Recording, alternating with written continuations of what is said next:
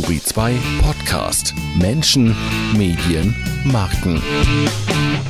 Herzlich willkommen zu einer neuen Ausgabe von EULP, dem Open Innovation Live Podcast, den wir regelmäßig auf Clubhouse aufzeichnen. In dieser Ausgabe treten Tess Kadiri und Richard Gutjahr zusammen mit ihren Gästen eine akustische Reise rund um die Welt an. Wir sprechen mit KorrespondentInnen und Expats darüber, wie ihre Länder ins zweite Corona-Jahr starten. Tess.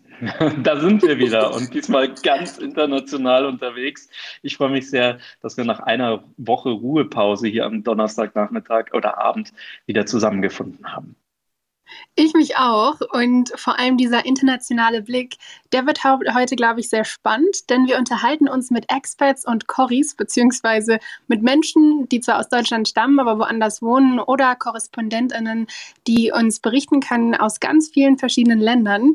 Und wir haben, das hatten wir vorhin in der Vorbesprechung auch schon erzählt, wir haben uns so eine kleine Gruppe zusammengesammelt, die uns einmal quer durch, also über den Erdball rum äh. Und deswegen würde ich ganz gerne anfangen mit dir, Senade. Du warst längerfristig, also mehrere Jahre für die Türkei als Korrespond äh, in der Türkei als Korrespondentin für die Deutsche Welle und unter anderem für die Deutsche Welle unterwegs. Und als wir letztens ein Gespräch geführt haben, hast du erzählt, boah, nach so vielen Jahren, du kannst ja gleich erzählen, wie viele Jahre es genau waren, zurück nach Deutschland kommen und dieses politische Klima mitbekommen, das war schon interessant. Wie ist es jetzt für dich, nach so vielen Jahren in einem anderen Land zu beobachten, wie Deutschland mit der Pandemie so klarkommt? Ja, danke, Tess. Ähm, genau, also es waren insgesamt acht Jahre war ich in der Türkei und ähm, unter anderem eben als Auslandskorrespondentin für die Deutsche Welle und als Ground Reporterin für Euronews, auch für den englischen Service. Und ähm, für mich war es ja immer so, also ich bin ja in diesen acht, innerhalb, also in diesen acht Jahren noch immer wieder nach Deutschland gekommen, ähm, um meine Familie zu besuchen oder eben Freunde. Und habe einfach gemerkt, wie wahnsinnig ruhig es hier ist. Ja, also in der Türkei ähm, besteht ja das politische Klima schon sehr ähm, von ja, aus ähm, Ausnahmezuständen und auch Ausgangssperren gab es auch schon 2016 bis 2018. Und ähm, ich bin jetzt letztes Jahr zu Beginn der Pandemie zurückgezogen nach äh, Deutschland und ähm, bin dann quasi direkt wieder in die nächste Krise gerutscht, also in die deutsche Krise oder weltweite Krise im Endeffekt und ähm, beobachte das natürlich und ähm, ja, also wenn man das so vergleicht, also ich kann es halt nur vergleichen, wenn ich jetzt zum Beispiel die Türkei vergleiche mit Deutschland ähm, und wie die Menschen mit den Krisen umgehen, ist das halt einfach sehr, sehr, sehr unterschiedlich. Ähm, zum Beispiel, ähm, was mir halt aufgefallen ist, dass ähm, die Türken, also im Unterschied zu den Deutschen, sehr, wie soll ich sagen, ähm, so Krisen eben sehr gewö gewohnt sind, ja, und ähm, in Deutschland halt eher nicht so. Zum Beispiel hatten wir in Deutschland ja noch nie einen richtigen, also noch nie einen Ausnahmezustand eigentlich. Ähm, in der Türkei passiert das schon mal öfter. Und die Leute sind einfach ähm, gewohnt, ähm, so Krisen zusammen dann auch durchzustehen im Endeffekt. Und so Ausgangssperren sind ja auch nicht neu für die Leute. Und das türkische Volk ist also ein bisschen auch so krisengewohnt, weiß, wie es sich bei sogenannten Freiheitseinschränkungen zu verhalten hat oder damit umgehen soll. Und ähm, zum Beispiel diese Anti-Corona-Demos gibt es in der Türkei gar nicht. Und ich finde es halt spannend zu sehen, ähm, wie diese zwei verschiedenen Länder oder die zwei verschiedenen Völker einfach auch mit so Krisen umgehen. Es ist sehr, sehr, sehr unterschiedlich, weil es in der Türkei auch einfach noch mehr Probleme gibt ähm, als Corona. Corona ist halt einfach so ein Mitläuferproblem, aber nicht das alleinige Problem. Also hier hören wir schon so einen Tipp beziehungsweise einen Unterschied. Anscheinend ist das auch Gewöhnungssache, also mit solchen Situationen klarzukommen. Ich bin gespannt, wie das in New York aussieht. Richard, kannst du uns unseren Kontakt in New York vorstellen? Das mache ich sehr gerne. Das ist ein alter Weggefährte von mir, ähm, entschuldige das Wort alt, Mark Lawitzki. Wir haben uns kennengelernt damals bei Bayern 3, haben wir gemeinsam, ich glaube, eine der ersten Net-Shows gemacht zusammen. Ähm, und zwar war das so eine Verbindung von Internet und von Radio. Das lief immer am, äh, ich glaube, Freitag oder Samstagabend, späten Abend äh, auf Radio Bayern 3. Und äh, seitdem hat Marc uns äh, den Rücken gekehrt, ist nach äh, New York gegangen, in die große weite Welt und ist dort jetzt als äh, IT-Profi äh, zuständig und, und kümmert sich äh, dafür für, um, um, um, um Marketing und um, um, um IT-Plattformen. Marc, bei dir ist es jetzt gerade mittags oder spät, früher Nachmittag. Ähm, wie ist die Situation aktuell in, in New York, in Manhattan? Und vor allem, wenn du zurück auf Deutschland blickst, ähm, wie unterscheidet sich die D Diskussion um Corona da? Ja, danke für die Intro. Ähm, New York, ja, also wir haben eigentlich keinen Lockdown. Also der einzige Lockdown, der besteht, ist in den Büros. Die sind doch alle zu und keiner geht mehr hin. Und die U-Bahn ist äh, leer. Also kurz ein paar Daten. Es waren acht Millionen Leute, die äh, vor Corona die äh, U-Bahn äh, jeden Tag in die Arbeit äh, genommen haben, da hinzukommen. Und dann vor einem Jahr waren es dann plötzlich nur noch sieben Prozent weil äh, alle Angst bekommen haben, dass sie sich also anstecken. Und wir hatten ja auch eine riesengroße äh, Ansteckungswelle hier und auch viele Tote in New York. Und jetzt nach einem Jahr ist es ist bei der U-Bahn wieder bei 30 Prozent. Und man sagt also auch, was ich hier so lese, man vermutet, dass es also wahrscheinlich bis 2025 nicht mehr als 80 Prozent werden wird. Das zur U-Bahn. Die Büros also hin, weiterhin zu. Äh, viele Leute, die also in der Stadt gewohnt haben, um nah am Office zu sein, sind also tatsächlich rausgezogen aufs Land. Ähm, die reichen ab in die Hamptons, die nicht so reichen nach New Jersey oder in Westchester und haben sich jetzt nach einem Jahr Homeoffice auch daran gewöhnt und würden also jetzt auch gar nicht mehr in die Stadt wollen, weil, ja, warum? Man hat sich ja daran gewöhnt. Öffentliches Leben, äh, die Theater sind zu, Broadway auch. Das bleibt wohl auch noch mindestens bis September so. Äh, deswegen haben wir auch keine Touristen in der Stadt, was für uns New Yorker eine sehr angenehme Erfahrung ist, muss ich echt sagen, ähm, weil die Stadt ist leer und gehört uns, ist aber auch gespenstisch, muss ich sagen. Ne? Aber wir genießen das. Die Restaurants haben seit äh, strategischerweise Valentine's Day wieder offen. und äh, zuerst 25 Prozent Belegung, äh, dann 50, jetzt wieder bei 75. Das heißt also, die Restaurants und Bars sind also alle äh, wieder voll. Du bist heute unser Korrespondent in die USA. Wenn ich äh, jetzt dich fragen würde, umgekehrt, wie blicken denn die USA gerade auf Deutschland? Kannst du uns da ein bisschen was erzählen? Ja, ja, natürlich. Also äh, ich verfolge das ja auch in den Medien hier. Ähm, man hat ja Deutschland am Anfang als Vorbild gesehen, äh, dass die da eben rigoros äh, durchgreifen und die Straßen leerfegen und Leute dann auch tatsächlich zu Hause bleiben.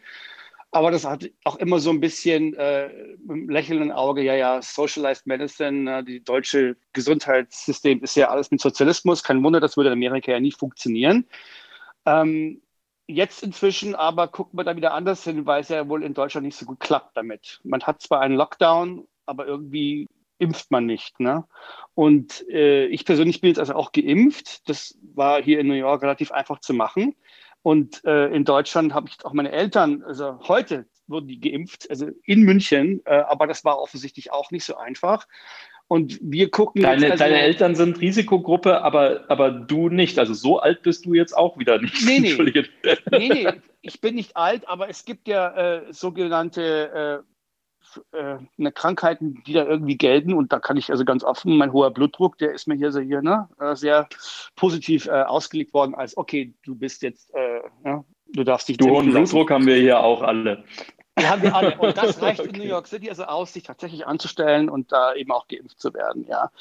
Und äh, man guckt ja also auch im Vergleich auf Deutschland, die Diskussion, die man da immer geführt hat, ist, äh, ja klar, in so einem Land wie Deutschland kann man auch alles zumachen, weil die Leute ja auch irgendwie dann dem Volk, dem, der, Regierung glauben und äh, da ja auch schön ne, gehorsam sind. Und man hat in Deutschland ja auch hohe Strafen ja äh, da irgendwie eingeführt. Das, da haben sich alle dran gehalten. Und, und hier in New York, also in Amerika, da gibt es ja dieses Freedom-Gefühl. Man würde ja niemals wagen, die Leute wirklich einzusperren oder mit Strafen zu belegen, wenn sie mal auf die Straße gehen.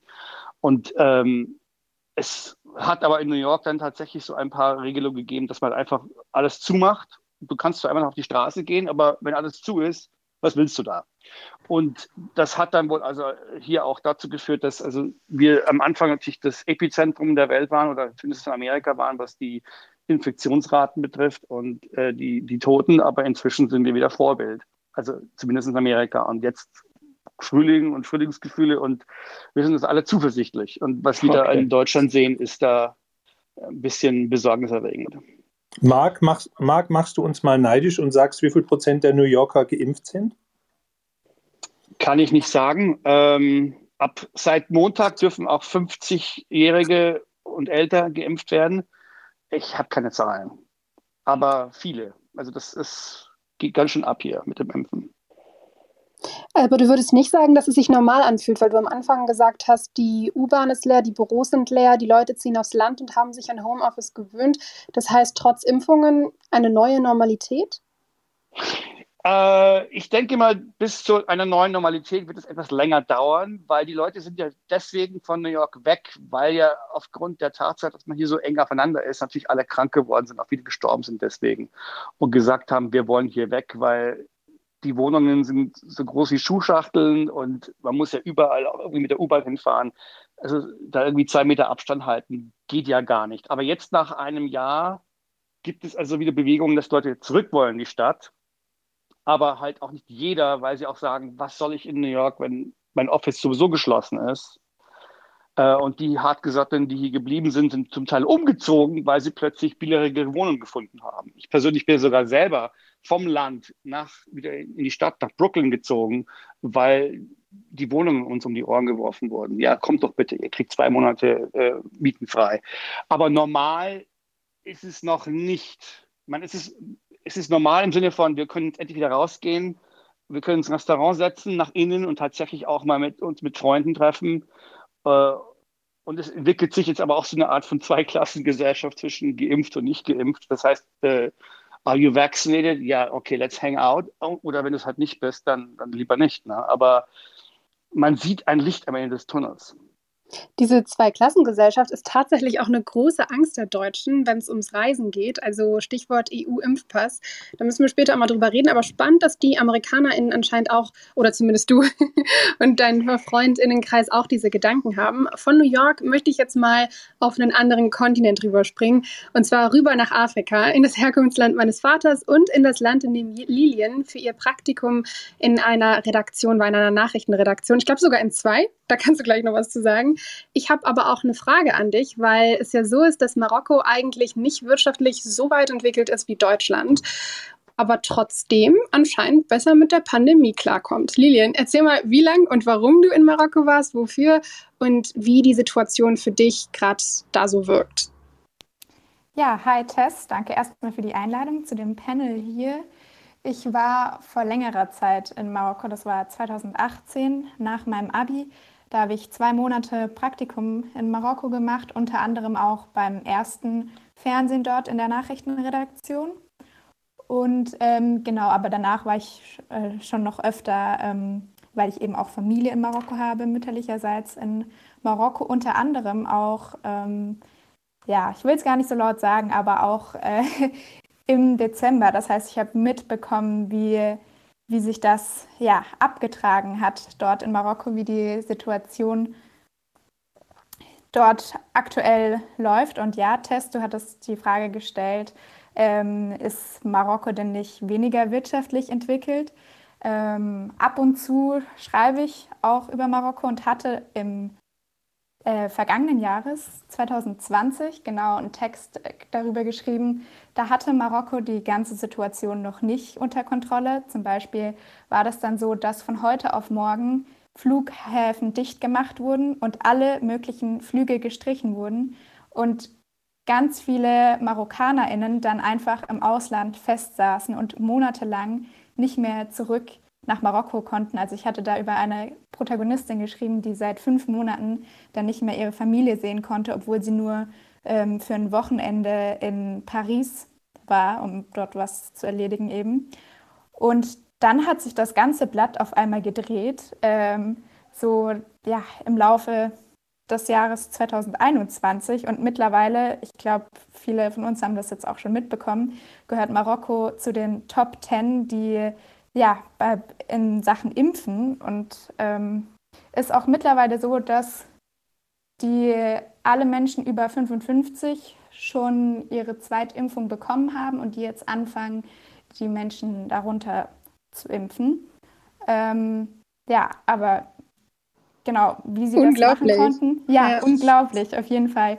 Wie sie es machen konnten, ist, ähm, die benutzen den Impfstoff Sinopharm und AstraZeneca bis jetzt ähm, und haben da die Mengen an Dosen bestellt ähm, und eben nicht auf äh, BioNTech Pfizer gewartet, sage ich jetzt mal so. Und mittlerweile sind auch äh, Sputnik und Johnson Johnson zugelassen, aber bis jetzt noch nicht eingesetzt. Sinopharm gibt es bei uns nicht, oder? Also das ist der chinesische. Äh, genau. ah, okay. Jetzt muss man allerdings dazu sagen, natürlich ist das, äh, die, das Bevölkerungsdurchschnittsalter dort äh, sehr viel geringer als bei uns. Das heißt, es gibt nicht so viele alte Menschen jetzt äh, in Marokko, wie das äh, bei uns in Deutschland ist. Übrigens ein kleiner Funfact am Rande, Deutschland ist das zweitälteste Land der Erde im Durchschnitt. Das nur so am Rande. Okay. Ja? Das ist ein interessanter Flex unseres Landes. Wow, das wusste ich gar nicht. Krass. Ja, genau. Also es gibt kaum ein Land, wir liefern uns mit Japan immer ein, ein, ein Kopf-an-Kopf-Rennen, aber im Moment ist Japan wieder vorne. Ich möchte äh, jetzt jemanden guten Morgen wünschen.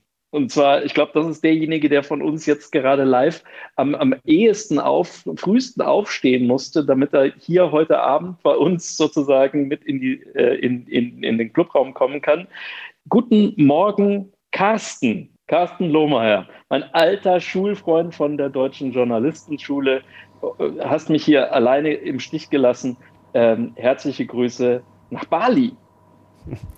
Ja, herzliche Grüße zurück und ich bin mir noch nicht ganz sicher, ob ich jetzt guten Morgen oder guten Abend sagen soll. Also es ist 2 äh, Uhr morgens.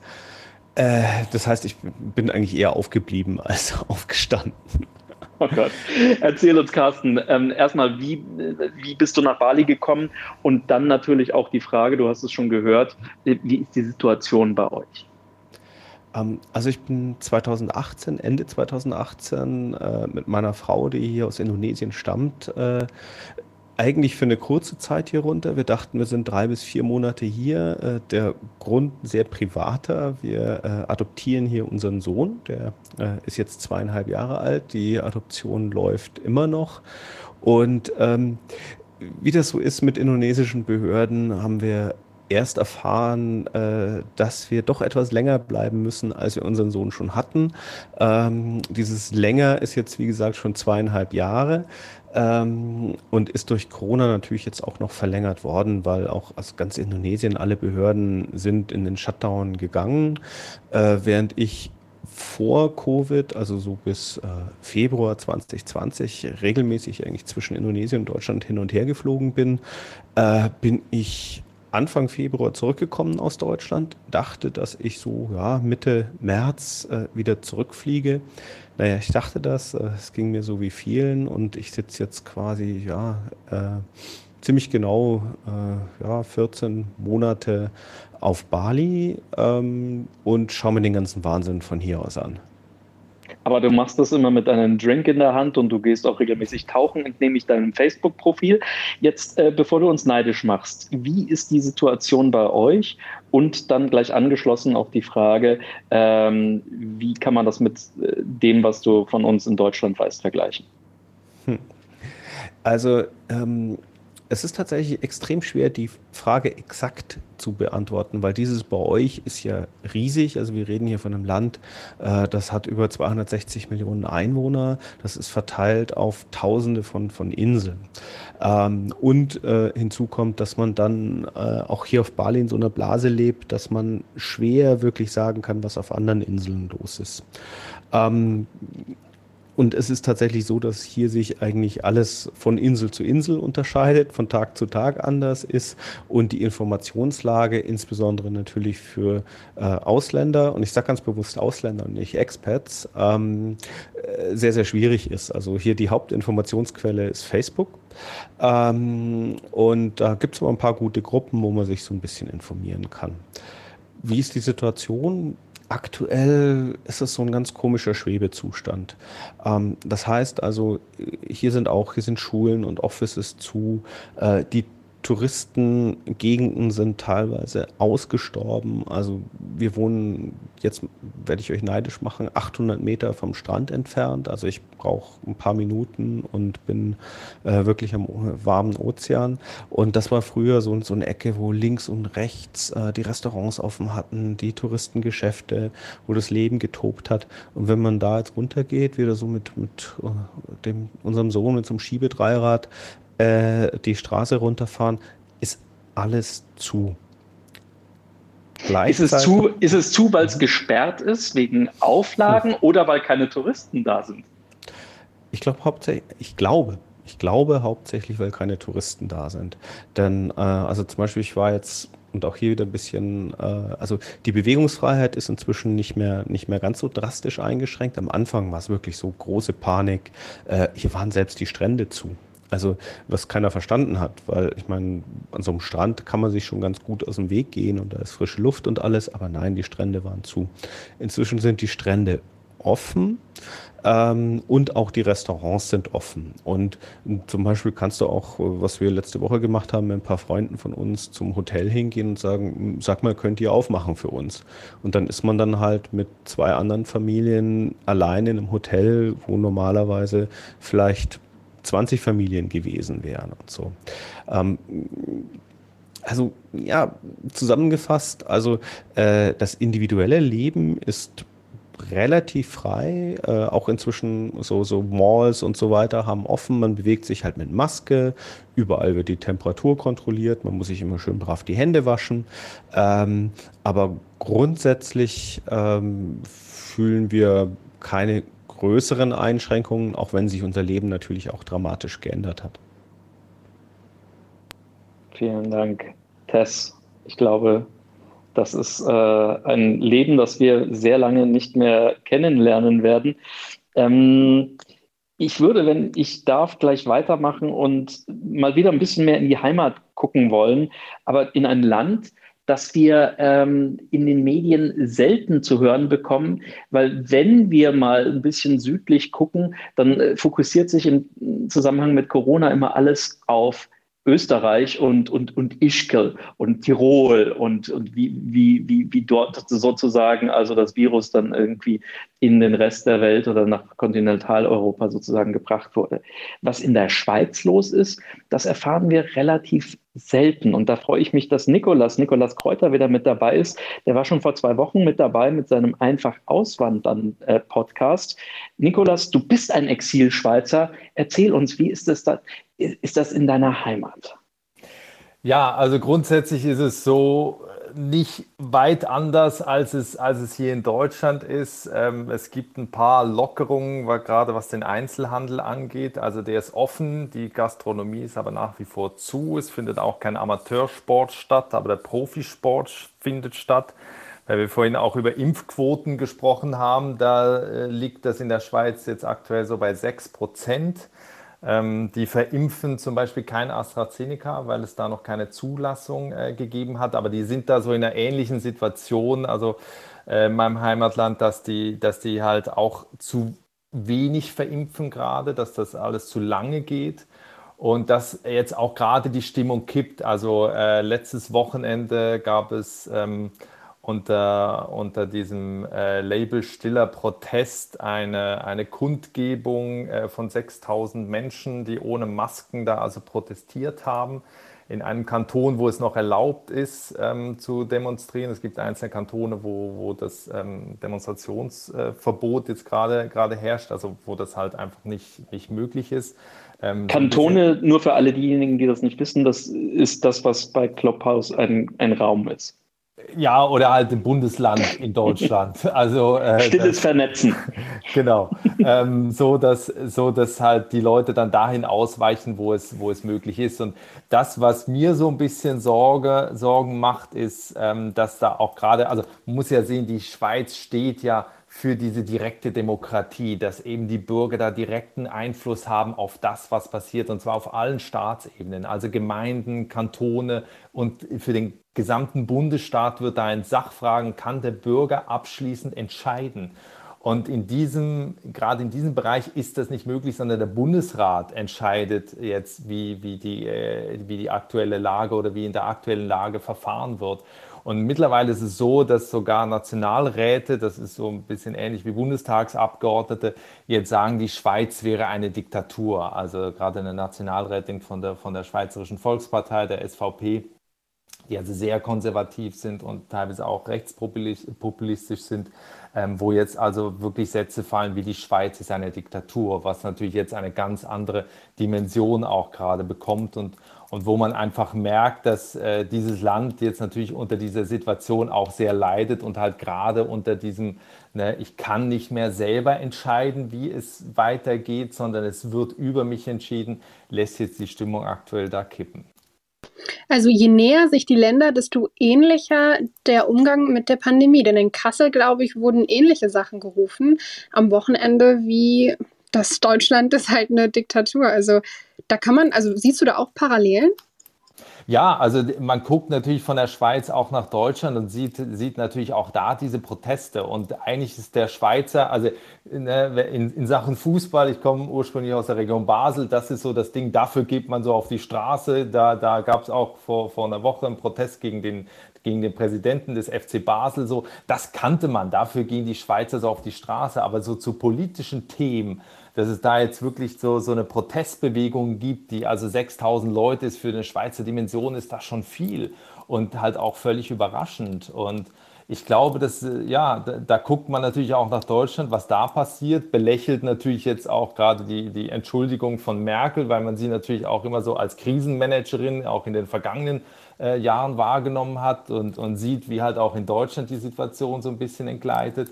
Und äh, ich glaube, dass, dass das schon auch Einfluss hat, was da in den Nachbarländern passiert. Und weil du, Richard, vorhin auch Österreich genannt hast, ich glaube, da ist wirklich die Situation zur Schweiz äh, eine andere, als, als wir, wenn wir jetzt da nach Österreich blicken.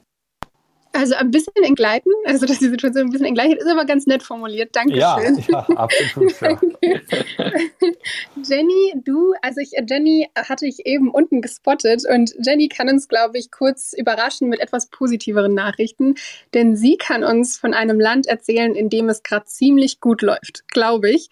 Jenny, du bist gerade in Israel, hattest du mir eben nochmal geschrieben. Erzähl mal, wie ist die Lage da und ist es wirklich das Schlaraffenland, von dem wir alle gerade träumen? Bäumen. Erev Hallo äh, an alle und äh, danke, Tess, dass du mich äh, hochgeholt hast. Ähm, ich habe ganz am Anfang die Unterhaltung äh, nicht mitbekommen, aber jetzt so zum Schluss. Ähm, ja, in Israel, wir leben ja seit zehn Jahren in Israel und ähm, sind aus äh, Hamburg ausgewandert und ähm, die Situation ist ähm, sehr toll, weil äh, ich zum Beispiel auch dieses, äh, diese Woche meinen Geburtstag ähm, im Restaurant feiern konnte, ähm, im Café dann tagsüber nochmal. Also es ist ähm, eigentlich fast alles auf. Äh, mit, wir haben ja die grünen, ähm, die grünen Pässe. Äh, also wir sind fast alle, ich glaube fast alle Erwachsenen, also 16 plus sind geimpft. Ähm, sind glaube ich, über 90 Prozent der 16-Plus-Jährigen. Ähm, Moment, das muss man nochmal, was? Also es sind wirklich alle über 16 oder 90 Prozent der 16 plus sind geimpft. Ja, genau. Ich habe erst 60 verstanden. 16? Nee, nee, 16. Okay. 16. Krass. Okay, wow. Genau. Ähm, naja, die haben, die haben ja im äh, Dezember, wenn ich mich nicht täusche, ähm, haben sie ja schon angefangen. Und damals war, also es wurde ja schon relativ klar, so schon im Januar ähm, wusste man, dass Israel da ähm, am weitesten ist von, von allen Ländern weltweit. Und da haben schon Leute gefragt, ähm, ja, woran liegt denn das? Und ich kann ähm, auf jeden Fall sagen, es liegt tatsächlich ähm, nicht nur daran, dass eben äh, unser Premierminister ähm, eben sehr früh und auch ähm, ordentliche Mengen an Impfstoff bei BioNTech Pfizer bestellt hat. Also er hat wirklich äh, jetzt laut Berichten irgendwie fast jeden Tag bei dem Pfizer-Chef ähm, angerufen und hat gesagt, äh, so wie sieht das aus? Ähm, äh, wie ist die Lage? Wann, wann kommt das denn? Äh, also hat ihn wirklich äh, quasi Telefonterror gemacht. Und ähm, wir haben auch, ähm, soweit ich weiß, ähm, da unterscheiden sich aber, glaube ich, die Berichte, da bin ich mir nicht sicher, äh, zum höheren Preis ähm, gekauft. Und ähm, wir haben auch äh, BioNTech Pfizer eben versprochen, anonymisierte Daten dann zu schicken, weil Israel ja relativ klein ist und das war klar, dass wir es relativ, und weil unser Gesundheitssystem, das ist so das ähm, aus meiner Sicht Hauptargument, unser Gesundheitssystem ist komplett digitalisiert. Also wir haben eine App schon seit Jahren, äh, also seit wir eigentlich hier sind, ähm, äh, haben wir das, äh, eine App und auch einen Zugang über, einfach nur übers Internet kann man auch machen. Man kann digital dann über die App oder übers Internet ähm, alle ähm, Testergebnisse einsehen. Man kann sich ganz schnell irgendwie einen Arzt finden, ähm, Termin ausmachen, ähm, Rezepte anfragen. Also alles ähm, funktioniert digital. Und äh, was auch wichtig ist, die Krankenkassen haben eigene Ärzte und äh, Pflegepersonal. Das heißt, jede Krankenkasse hat einfach in jeder Stadt so ungefähr ähm, Impfzelte aufgestellt. Es gab auch so dieses Drive-In, was es ja auch in Amerika gibt.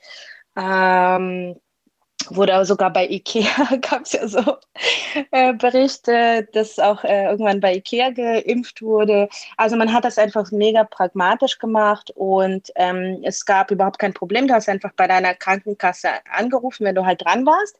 Die haben dann irgendwie im Dezember mit ähm, ja dann 80 plus angefangen, dann waren es halt irgendwann 70 plus. Nach einer Woche durften sich dann anmelden. Ich musste ein bisschen länger warten, weil ähm, äh, es waren dann lange bis äh, 35 plus und ich bin erst diese Woche 35 geworden. Äh, dann musste ich halt im Februar ähm, noch ein bisschen warten, bis halt wirklich 16 bis 34-Jährige ähm, äh, erlaubt waren.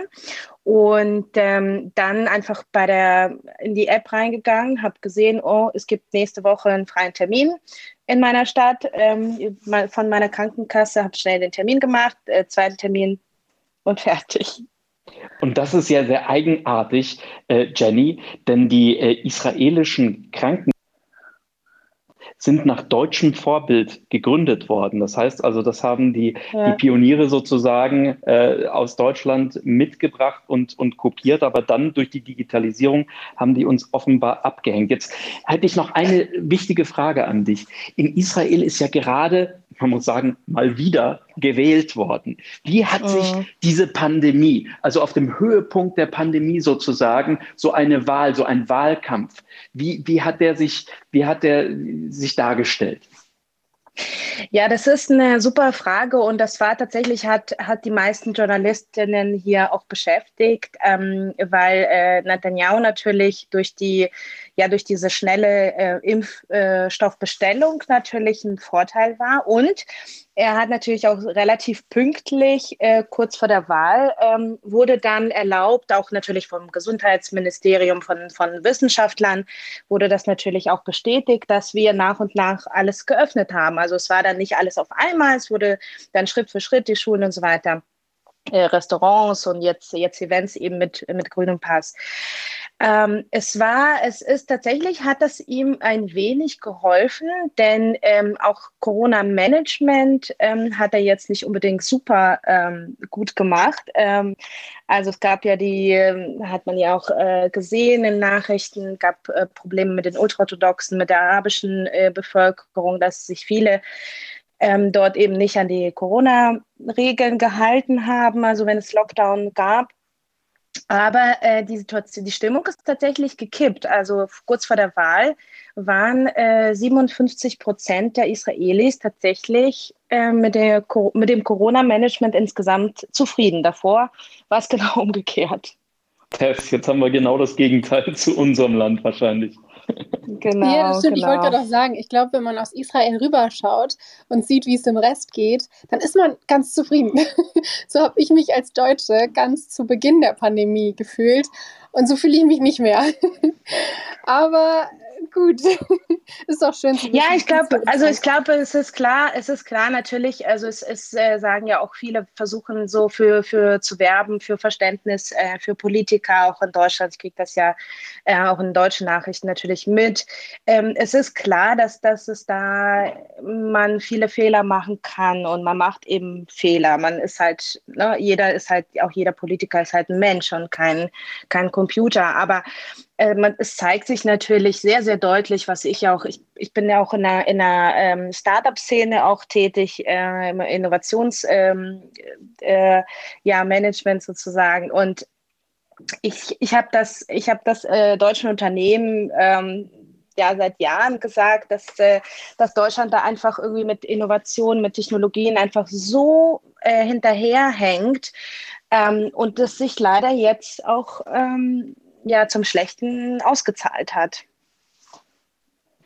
Jetzt, liebe äh, Tess und liebe Jenny, würde ich gerne noch einmal Continent-Hopping machen, und zwar aus Nahost wieder rüber auf die andere Seite des Pazifiks, nämlich nach Amerika. Und da waren wir schon und deswegen schauen wir jetzt doch mal von Nordamerika ein bisschen weiter nach unten, beziehungsweise sehr viel weiter nach unten, nach Peru. Und der Nikolas mit seinem äh, Auswanderer-Podcast hat dort uns den Benjamin Zeyer aufgetan. Und Benjamin, du bist Missionsarzt und du bist mit deiner ganzen Familie, immerhin auch fünf Kinder, nach Peru gegangen.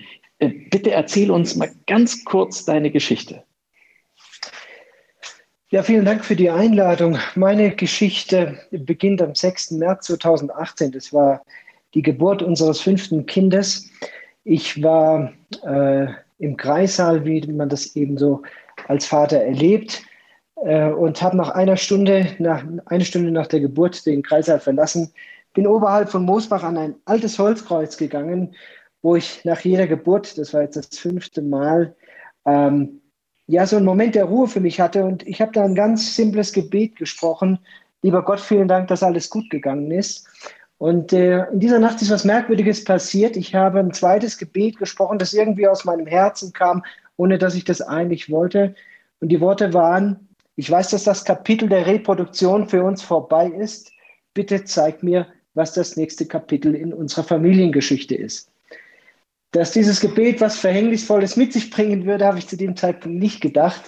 Aber ich habe an dem gleichen Tag eine E-Mail bekommen von einem Missionsleiter, einem Mann, der mich eigentlich nur flüchtig kannte, der mir eine E-Mail schrieb, dass er Unterstützung in einem Missionshospital in Südamerika braucht. Ja, und da ging die Geschichte los. Wir haben alles verkauft, wir haben unser Leben aufgegeben, ich habe meine Praxis gekündigt und jetzt sind wir hier in den Bergen Perus. Ich arbeite hier als ehrenamtlicher Arzt, meine Family ist bei mir und wir sind zum richtigen Zeitpunkt gekommen. Ich bin unter anderem auch Notarzt und jetzt eben in der Pandemie der Leiter der Covid-Intensivstation hier bei uns im Hospital.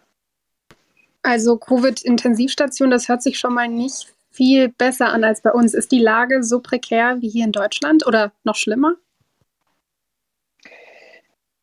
Ja, also ich tue mir immer schwer, die Länder miteinander zu vergleichen. Wir sind hier in der dritten Weltregion. Peru ist von der ganzen Struktur anders. Es ist kein Sozialstaat. Da, äh, die Gesundheitsversorgung ist anders organisiert. Und wenn man sich die nackten Zahlen anschaut in Peru, dann muss man davon ausgehen, dass die Situation prekärer, deutlich prekärer ist als in Deutschland. Wir haben aktuell 1,4 äh, Millionen infizierte Menschen gehabt bis heute, 50.000 Tote, wobei die inoffizielle Zahl deutlich höher liegt. Die New York Times hat das letztes Jahr ganz gut rausgearbeitet. Allein im Jahr 2020 waren über 100.000 Menschen mehr gestorben als in den vorherigen Jahren. Wir hatten Anfang der Pandemie 500 Intensivbetten für 30 Millionen. Inzwischen hat man das aufgestockt. Wir haben ja Zugang auch zu den entsprechenden Statistiken. Es gibt aktuell 2000 gemeldete Intensivbetten. Aber das ist natürlich bei weitem nicht das, was Deutschland hat. Und so ähm, haben wir leider auch viele, viele dramatische Verläufe miterlebt. Leute, die eben keine Intensivbehandlung bekommen haben und die manchmal auch nur deswegen verstorben sind, weil sie halt eben nicht rechtzeitig medizinisch versorgt werden konnten. Du bist mit deiner Familie jetzt dort, fünf Kinder, deiner Frau Lina. Du hast ähm, jetzt sehr viel Leid gesehen. Wenn du nach Deutschland blickst und du hast sicherlich noch gute Verbindungen, bereust du diesen Schritt manchmal, dass du sagst, ich hätte vielleicht nicht auf diese Stimme hören sollen? Und das ist eine ganz ehrliche Antwort von mir, diesen Moment gab es noch nie. Also ganz im Gegenteil, die, das letzte Jahr war extrem schwer für uns. Wir waren zu dem Zeitpunkt, als die Pandemie losging hier in Peru, gerade in Arequipa zur Sprachschule. Ich habe letztes Jahr, Anfang letztes Jahres, kein Spanisch gesprochen, musste also erst da äh, die Sprache lernen und wir sind da mitten in den Lockdown reingekommen mit fünf Kindern in so einem Hochhausgebäude in einer, in einer 80 äh, Quadratmeter Wohnung, wochenlang festgesessen. Wir hatten keinen kein Garten, wir konnten nicht auf die Straße. Die Stimmung war angespannt. Man hat gerade den Touristen die Schuld gegeben, dass Peru jetzt in diese ganze Covid-Misere überhaupt reingeschlittert ist. Man wusste auch nicht, wie das Ganze ausgeht. Als der Lockdown losging, massive Polizei- und Militärpräsenz überall. Die Geschäfte hatten die Gitter unten. Man konnte eben nur durch die Metallgitter überhaupt was zu essen kaufen und so. Und äh, da waren schon auch sehr kritische Momente dabei. Wir sind auf der Überfahrt hier nach Curavasi, wir, sind, wir haben dann eine Sondergenehmigung bekommen, auch dann äh, verhaftet worden, äh, weil wir versehentlich in der Unwissenheit einmal für ein Essen unseren Bus verlassen haben. Aber da sind so viele Geschichten dabei, die dann alle letzten Endes gut ausgegangen sind. Und ähm, ich habe oftmals äh, schon hier in, in, in, der, in der stillen Minute gesessen in meinem Zimmer und bin in Gedanken wieder zurück an den 6. März 2018, an das alte Holzkreuz. Aber es war noch nie der Punkt, dass ich diesen Schritt bereut habe, sondern ich weiß, ich bin hier. Es ist auch, ich bin auch der einzige Arzt, der die Berechtigung hat für die Intensivstation. Wir sollen hier sein und das ist gut so. Und wir danken dir natürlich sehr für deinen Service dort. Jemand, der auf jeden Fall sich nicht so ganz sicher, die sich nicht so sicher ist mit ihrer eigenen Entscheidung, ist unsere Kanzlerin. Das haben wir jetzt gemerkt. Also unsere Kanzlerin hier in Deutschland und deswegen habe ich hier gerade mal mitgeschrieben und habe mir angeschaut, wie ihr so berichtet. Also ihr Experts und Kuris aus verschiedenen Ländern. Und es scheint fast so, Richard und an alle, als, als je weiter, als wären die Mentalitäten sehr unterschiedlich, als wäre die Krisenbewältigung sehr unterschiedlich. Aber es hängt nicht wirklich vom wirtschaftlichen Status ab oder finanziellen Status des Landes, wie gut man mit der Pandemie klarkommt. Also vielleicht können wir hier mal, und ihr könnt euch gerne melden oder einfach reinreden, was denkt ihr, ist der Schlüssel zu einer guten Pandemiebekämpfung? So viele verschiedene Länder und Perspektiven und trotzdem kommt Marokko so gut damit klar, Peru dagegen nicht, Israel schon, New York geht so, eigentlich ziemlich gut und Deutschland, hm. Also ich frage mich, was ist der Schlüssel dazu? Das, wenn ich gleich den Anfang machen darf, weil ich äh, befinde mich ja auch gerade in äh, Dublin in Irland und bin hier in eine Situation reingekommen, die also verheerend war. Ähm, der harte Doc äh, Lockdown, der hier seit Januar herrscht, der ist tatsächlich überall auf den Straßen zu spüren. Es ist wirklich menschenleer hier. Diese Gassen und, und, und Kneipenszene, die man kennt, so aus dem Klischee. Ähm, die, die, es, es wirkt wie eine, eine Geisterstadt, wenn man hier durch die Straßen von Dublin geht. Wobei Dublin eine, eine sehr reiche Stadt mittlerweile äh, dank der großen Tech-Unternehmen, die sich hier alle angesiedelt haben, geworden ist. Also das hat bestimmt nichts mit Geld zu tun, dass hier also auch dieses Land komplett runtergefahren wurde.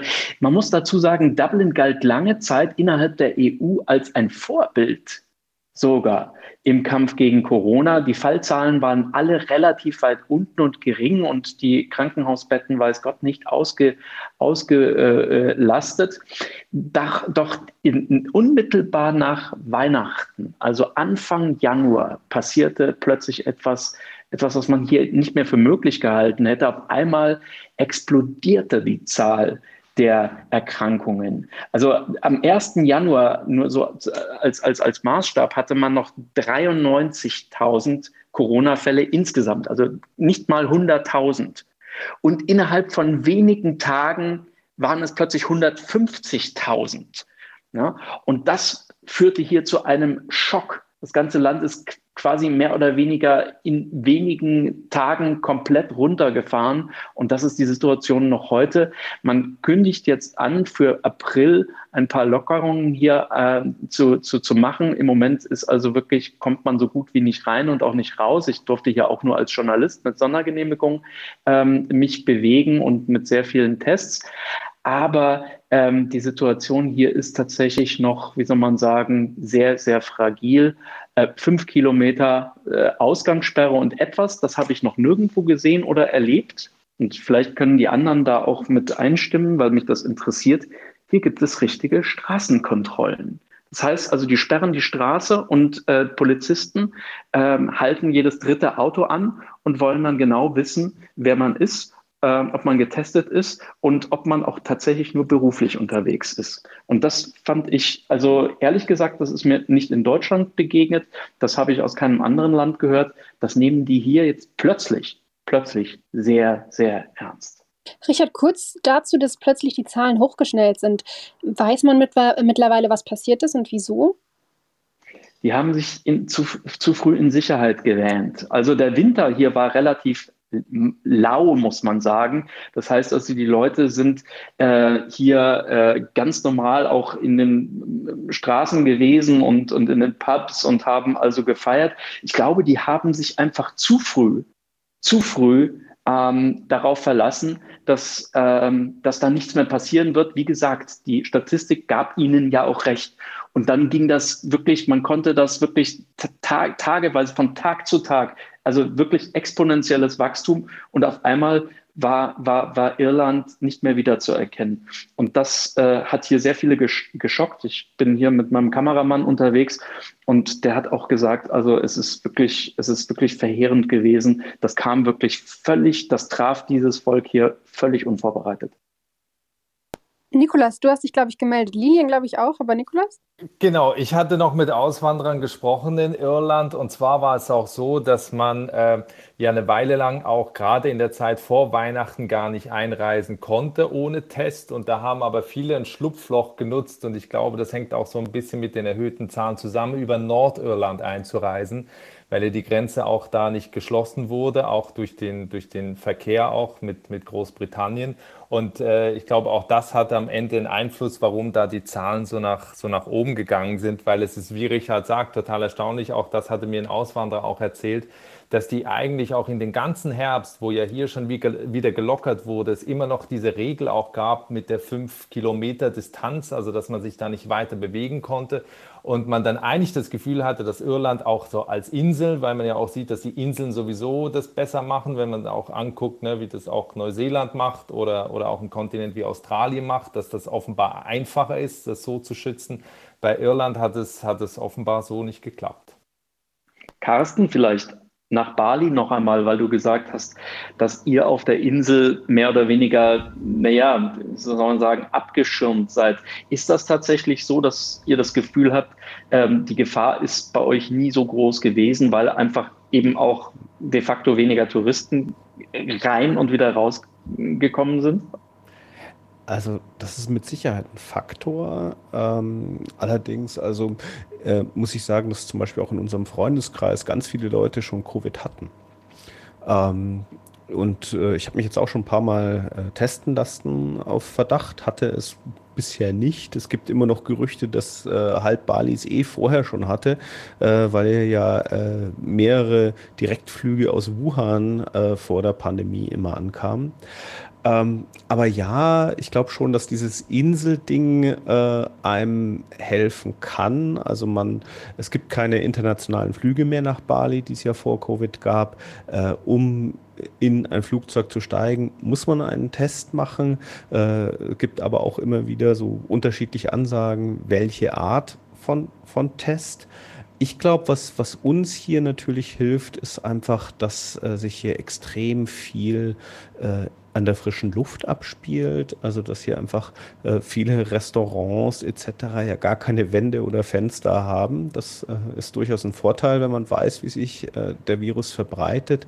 Äh, viele Ansteckungen äh, sind ja auch so in diesen, diesen ganzen lokalen Basaren, die dann sehr eng sind, wo die Menschen ganz eng aufeinander sind, erfolgt.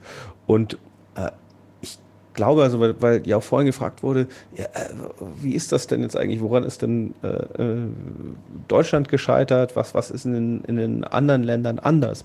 Ich glaube, manchmal ist äh, ja zu viel Wissen auch schlecht. Also ich glaube, hier wissen die Menschen einfach ganz, ganz wenig sozusagen. Vielleicht ist es hier total dramatisch. Ich weiß es nur nicht. Und die Men Menschen um mich herum wissen es nicht. Also man, man entwickelt dann auch irgendwann mal so eine, ja, äh, eine gewisse Gelassenheit, man, man kann es ja nicht ändern und was ist ein Blindflug? Äh, in Deutschland äh, weiß ja jeder den aktuellen Inzidenzwert. Ähm, ich bin neulich gefragt worden, was ist denn der Inzidenzwert bei euch? Und ich so, äh, keine Ahnung, niemand hier weiß, was das ist. Ähm, ja, und, und das ist es einfach. Gibt es nicht sogar so ein so einen Spruch, äh, Dummheit ist oder Nichtwissen ist irgendwie manchmal ein Segen oder so? Ignorance is bliss. Das war es, vielleicht das, ja, also das kann tatsächlich sein, aber beim Wort Basare musste ich aufhorchen, denn Lilian hatte sich eben gemeldet und ich kann mir eigentlich vorstellen, dass in Marokko so Basare so ein ziemliches Problem sind. Trotzdem kommt Marokko ja klar. Wie war es eigentlich so atmosphärenmäßig in Marokko, als du da warst? Und sag vielleicht auch einfach direkt, warum du dich gemeldet hattest. Genau, ich hatte mich gemeldet, äh, als Richard über die Kontrollen gesprochen hatte. Und ähm, ich denke, dass das eben auch so ein Schlüsselpunkt ist, dass man Regeln tatsächlich kontrolliert. Also mein, meine Erfahrung, die ich dann jetzt in Marokko gemacht habe im Winter, war so, dass, ähm, also im Winter war es so, dass man, ja, dass es Kontrollen ähm, gab, zum Beispiel, wenn man in eine Stadt reinfährt, dort gab es Kontrollen und wenn man aus der Stadt rausgeht, ähm, zum Beispiel jetzt im Auto. Und ähm, dass dann Polizisten da standen und wirklich alle Nummernschilder rausgezogen haben, die jetzt irgendwie nicht zu dieser Stadt gehören und sich dann von denen ähm, eine Sondergenehmigung zeigen lassen haben, dass sie sich wirklich in der Stadt aufhalten dürfen. Und genau, wer das eben nicht hatte, musste dann wieder umdrehen. Also da gab es dann auch wirklich kein, keine Möglichkeit, da mit den Polizisten zu verhandeln. Ähm, und das ist halt so was, was mir dann in Deutschland aufgefallen ist, dass ja, dass Kontrollen nicht so häufig stattfinden. Also auch wenn man jetzt nach Marokko fliegt, das war damals im Dezember, dann hatte man einen negativen Test gebraucht, PCR-Test gebraucht, der nicht älter als 48 Stunden ist. Ähm, und dieser Test wurde einmal am Schalter eingefordert und dann, als man eingereist ist, musste man quasi das abgeben, äh, ausgedruckt abgeben. Und ähm, als ich dann zurück nach Deutschland eingereist bin, bin ich durch die elektronische Passkontrolle gegangen. Niemand hat gefragt, ob ich mich testen lassen habe. Ähm, auch ja, es hat auch niemand gesagt, dass ich mich dann registrieren muss. Also es wurde in den Nachrichten mal gesagt, aber irgendwie hat mir das so gefehlt, dass ja zumindest große Plakate da standen, Sie sind jetzt in Deutschland, Sie müssen sich registrieren. Und das hat einfach niemand kontrolliert. Und ich finde es schade, dass man versucht, immer mehr Einschränkungen zu machen, anstatt die bestehenden Regeln, die wir haben, die eigentlich gut sind, dann auch wirklich zu kontrollieren. Aber diese Kontrolle, die wird ja vor allem in Deutschland, aber auch in der Schweiz oder Amerika gar nicht gern gesehen. Also würde sowas, weil Richard ja vorhin gefragt hat bezüglich Polizeikontrollen, würde sowas in New York funktionieren oder gibt es sowas? Äh, wir haben hier keine Kontrollen. Also wir haben die einzigen Kontrollen, die es gibt, ist, wenn man abfliegt, äh, dann wollen die halt einen Test sehen. Oder wenn man ankommt in New York, dann wird, wirst du auch gefragt, ob du getestet worden bist. Aber ist nicht so wie äh, in Deutschland, dass man auch sich registrieren muss und sich dann, dann irgendwelche Leute bei dir auftauchen und gucken, ob du auch wirklich in Quarantäne bist. Aber was ich noch sagen wollte zum Thema ähm, die Frage, was man denn machen muss oder was eine gute Strategie ist, um Corona äh, in den Damm zu bringen, ist die, in New York ist ja, also in Amerika gibt es ja das, das, das Gesundheitssystem ist ja eigentlich ne, lachhaft, also eigentlich, ne, du bist auf dich selbst gestellt und wenn du nicht versichert bist, bist du eigentlich ziemlich arm dran, wenn du krank bist. Aber was jetzt hier passiert ist, ist, dass also sich jeder impfen lassen soll und äh, keiner nach irgendeiner Versicherung fragt, sondern es wird einfach gemacht. Und da gibt es auch nicht irgendwie die Probleme, was normalerweise bei Untersuchungen ist, dass Leute sich nicht untersuchen wollen, lassen wollen, weil sie eben keine Krankenversicherung haben und keine 10.000 Dollar zahlen möchten für irgendwelche Routinesachen oder zum Beispiel auch nicht reinnehmen wollen vom Job, weil sie keinen bezahlten Urlaub haben. Da hat auch die Stadt New York gesagt, okay, ihr kriegt für, euer, für euren Test und für eure äh, Vaccination, also für eure Impfung, vier Stunden frei. Und dadurch hat man den Leuten also dann eben äh, es einfacher gemacht, sich auch impfen zu lassen. Äh, Kontrollen haben wir nicht, weil das ja gegen, wie ich vorhin auch meinte, gegen diesen Freiheitsdrang äh, äh, oder das Freiheitsverständnis der amerikanischen Bevölkerung gehen würde. Senada. Ja, ich wollte noch mal ganz kurz was sagen zu den Kontrollen ähm, in der Türkei ähm, gibt es diesen HES-Code. Das ist so ein Code, also ist quasi die App, ähm, wo man dann seine Daten hinterlegen, hinterlegen muss. Also diese App muss auch wirklich jeder haben. Äh, da gibt es kein Wollen sozusagen. Und ähm, wenn man zum Beispiel von einer Stadt in die andere Stadt ähm, fährt und halt im Land sich einfach bewegt, ähm, gibt es dann auch immer wieder Polizeikontrollen auf den Autobahnen ähm, und Polizisten, die eben diesen, äh, diesen Code eben abscannen und gucken, woher kommst du, wer bist du, wie alt bist du, wurdest du geimpft, nicht geimpft, ähm, hattest du mit Risiko, ähm, also Risiko, Risikoleuten zu tun oder nicht. Ähm, und ähm, da kann ich mich erinnern an diese ganze Diskussion in Deutschland mit der Corona-App. Ähm, da ging es ja ewig hin und her mit Datenschutz hin und her und ewig rumdiskutiert, da ist ja nichts vorangegangen. Und in so einer Ausnahmesituation, glaube ich, gewinnt man halt auch einfach, wenn man halt, ich weiß nicht, irgendwo auch Abstriche macht vielleicht. Und in dem Fall halt im Datenschutz. Ähm, das hat zum Beispiel die Türkei hat sich zum Beispiel für diesen Weg entschieden, dass man halt mit der Technologie einfach auch viel eben, auch das Stichwort Kontrolle auch wieder eben viel kontrollieren kann. Senada, wenn ich das jetzt mal gleich aufgreifen darf, was du gerade erzählt hast. Glaubst du, wenn wir nach vorne schauen, und ich würde die Frage gerne an alle stellen, die sich dazu was zu sagen trauen. Was wir schon gehört haben aus New York vorhin, dass man fragt, wurdest du geimpft? Dass wir vielleicht in einer neuen Wirklichkeit aufwachen in ein paar Monaten, wo es wirklich diese Zweiklassengesellschaft geben könnte in der Türkei, dass wenn man seine App zeigt und die ist grün, dann darf man ins Geschäft oder darf man ins Restaurant oder darf man ins Kino. Und wenn die rot zeigt, man ist nicht geimpft, dann findet man nicht mehr statt. Ich denke schon. Also ähm, das ist tatsächlich auch in der Türkei so. In Istanbul darfst du auch nur in Restaurants, wenn du die App vorzeigst. Also es gibt ja diese Zweiklassengesellschaft, dieses gesund und nicht gesund im Endeffekt. Das gibt es ja mittlerweile schon. Und ich denke schon, dass es bei uns auch ähnlich sein wird ähm, mit dem Impfpass, dass wir jetzt auch vielleicht in Restaurants nur dürfen, wenn wir geimpft sind oder halt ausreisen dürfen und eben nicht in Quarantäne müssen, irgendwie zehn Tage, wenn wir geimpft sind. Ich denke schon, dass das auf uns zukommen wird. Ich weiß nicht, wie das andere sehen. Da wollte ich nämlich kurz fragen, also denkt ihr wirklich, also ihr habt ja alle irgendwie Berührungspunkte mit Deutschland, Denkt ihr, dass die deutsche Mentalität, das mit dem Reisen wird auf jeden Fall, denke ich, durchgesetzt. Das ist ja schon klar, dass es in Europa jetzt einen Impfpass geben wird. Aber man kann ja gleichzeitig auch mit einem Test vorweisen, dass man nicht Corona hat. Und dann darf man auch reisen. Aber das Restaurants öffnen und dann die, die nicht geimpft sind oder die Corona haben, also die vielleicht auch keinen Test, äh, keinen negativen Test vorweisen können, dass die da nicht rein dürfen. Ich glaube ganz ehrlich, dass sich das hier nicht durchsetzen würde. Und vielleicht kann man die Frage, weil wir gegen Ende zu steuern, einmal durch die Runde geben, ob das zum Beispiel in Peru oder Bali funktionieren würde und ob ihr denkt, dass es in Deutschland vorstellbar ist und wie ihr euch vorst äh, vorstellen könnt, wie Deutschland in ein paar Monaten aussehen wird. Und ich würde das ganz gerne an dich weiterleiten, Carsten. Ich bin nämlich gespannt, ob das auf Bali funktioniert und äh, ob, das, ob du denkst, dass es auf Deutschland in Deutschland funktioniert.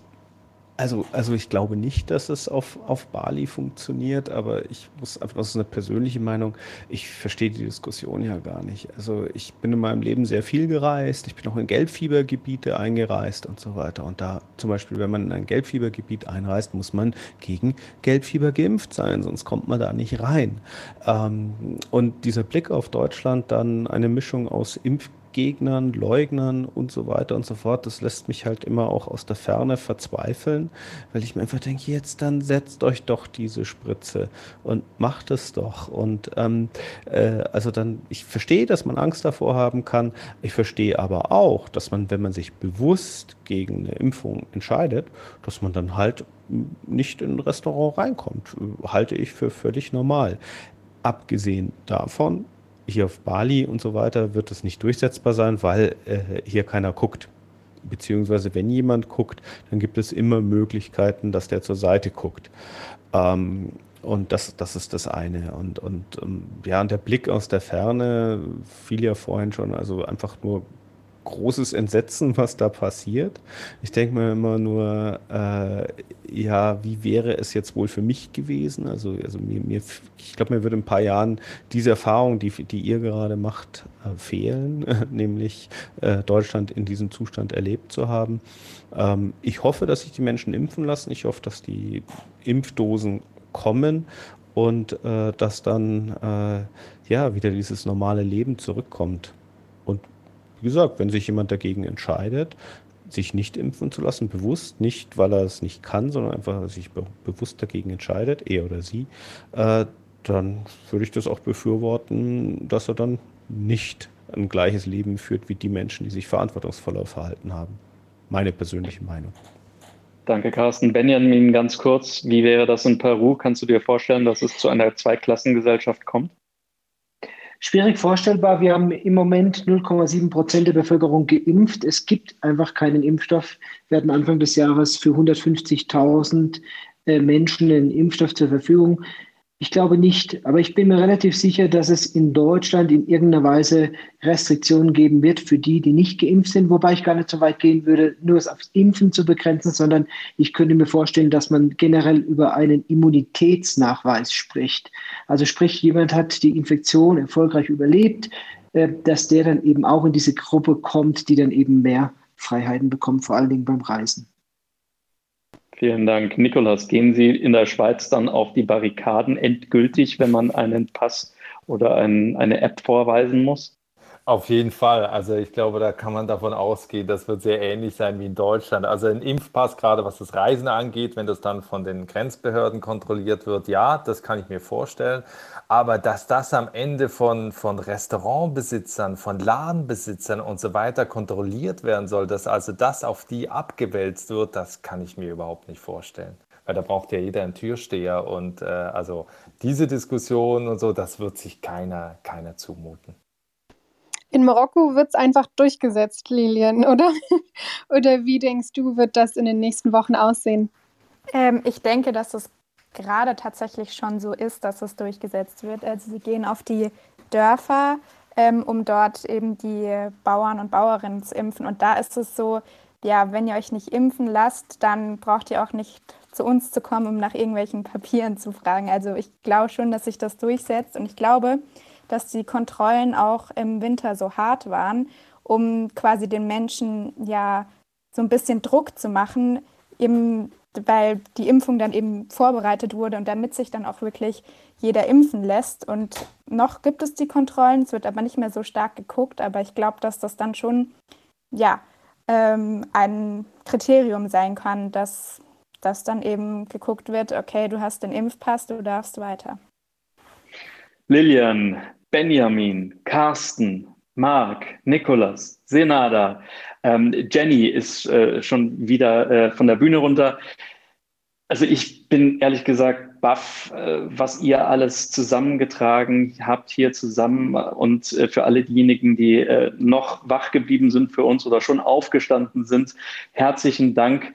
Äh, also ich fand das wahnsinnig spannend, mit euch auf eine Weltreise zu gehen und ich wünsche euch natürlich alles erdenklich Gute, dass wir alle heil irgendwie da, da wieder raus und rumkommen. Ähm, danke, dass ihr euch die Zeit genommen habt von meiner Seite. Tess, wie geht's dir?